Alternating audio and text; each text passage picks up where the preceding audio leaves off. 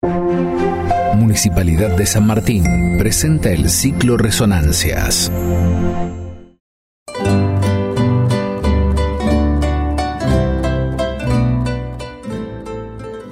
Bienvenidas, bienvenidos al ciclo de podcasts Resonancias, organizados por el programa San Martín Lee y el Fondo de Fomento Municipal de las Artes Escénicas coordinados por Andrea Felsenthal y Claudia Sichetti y acompañadas por Romina Fasani en la asistencia técnica.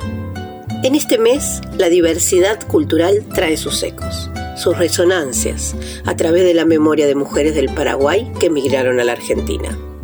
Distintos relatos nos traerán las resonancias de la tierra guaraní, sus olores, sabores y paisajes estas mujeres nos contarán sobre las plantas y los yuyos que formaron parte de su historia y que unen nuestros pueblos.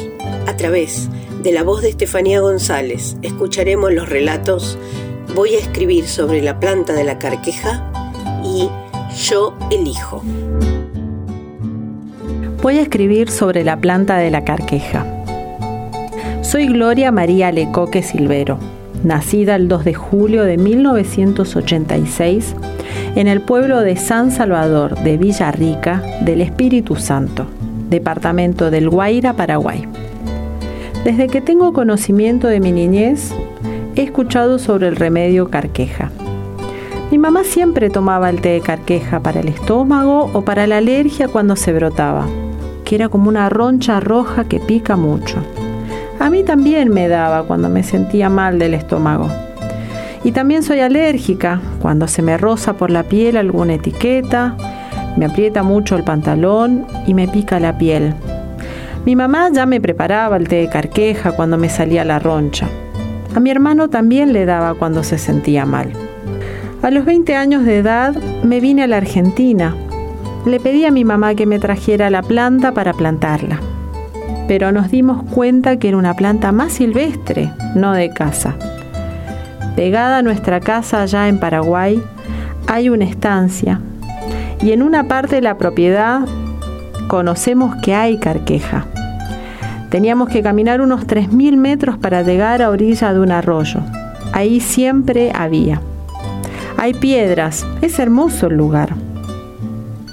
Nunca me prendió en maceta así que tengo seca la rama guardada en un frasco de vidrio. Es una planta que puede crecer hasta un metro de altura. Es medio dura. Tiene tres caras la hoja y ramas finitas y unas pequeñas florcitas blancas. Hará un año que casi se murió mi mamá por una alergia. Le agarró todo el cuerpo. Era una roncha que no le paraba de picar. Se le cerró hasta la garganta, nos agarró una desesperación, no sabíamos qué hacer, la presión se le bajó a 3-4. Como estábamos retirados del centro de salud, tuvimos la idea de prepararle té de carqueja. Con eso se curó, le hizo muy bien.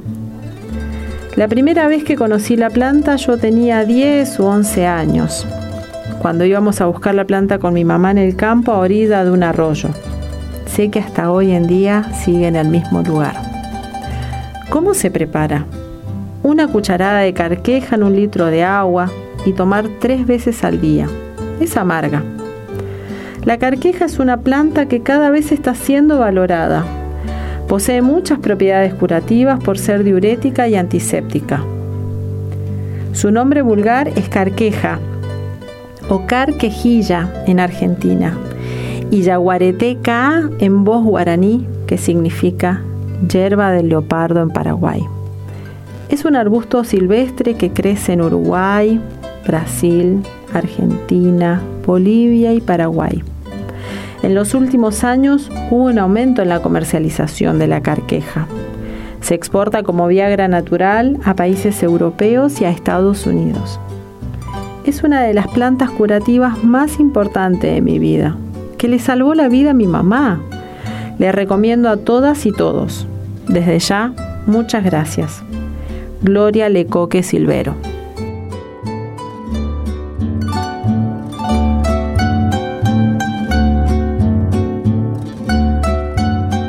Yo elijo.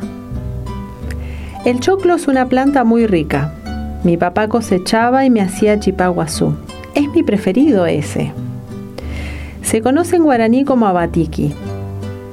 También se come hervido, se sirve para puchero, para empanada con queso es muy rico, también pastel de choclo y varias cosas más.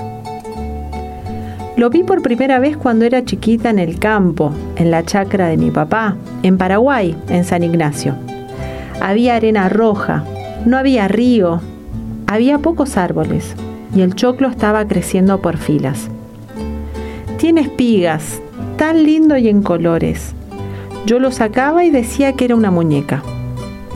Ponía todos los colores parados. También hacía que se levantaba y acostaba. Hablaba con ella y la tapaba. Le ponía colita y hebillas en los pelos de colores. La planta es verde y en una rama tiene varias hojas. Las ramas y las hojas son alargadas. Las espigas tienen pelos que son en colores fucsia, violeta, amarillo y marrón. Se cultiva de semilla, después sale y crece y tiene espigas. Tan bonito, siempre hay en el mes de octubre y noviembre. A mí me gusta el choclo y creo que es muy saludable. A mis hijos les encanta. Es más rico que el maíz. Había loros que querían comer el choclo. Entonces mi papá hizo un espantapájaro para cuidarlos. También me decían mis hermanos que ahí habían fantasmas, el yacillatere, por ejemplo, y yo les creía. Desde entonces no pude ir a buscar más para jugar. Supongo que eso solo me lo decían para que no traiga las espigas para jugar. Pero yo lo creía y tenía miedo. Entonces cuando lo traían para cocinar, yo lo sacaba de vuelta. Me ponía a llorar para que me dieran más, y como era la más chiquita me malcriaban. Yo crecí con mi papá hasta los nueve años. Después me fui a vivir a la casa de mi tía en la ciudad hasta los 15 y después me vine a Buenos Aires. Catalina Riveros.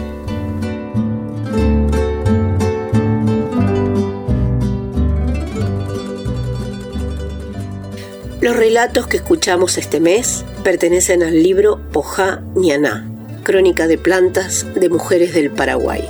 Recopilación realizada por la docente Teresa Pérez en el año 2019 durante el proceso educativo llevado adelante en la Escuela de Adultos de la Capilla San Blas en José León Suárez, junto con la Universidad de San Martín.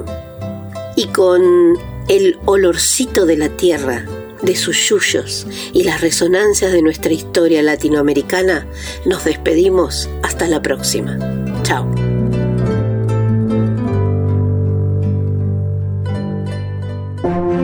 Presentó Municipalidad de San Martín.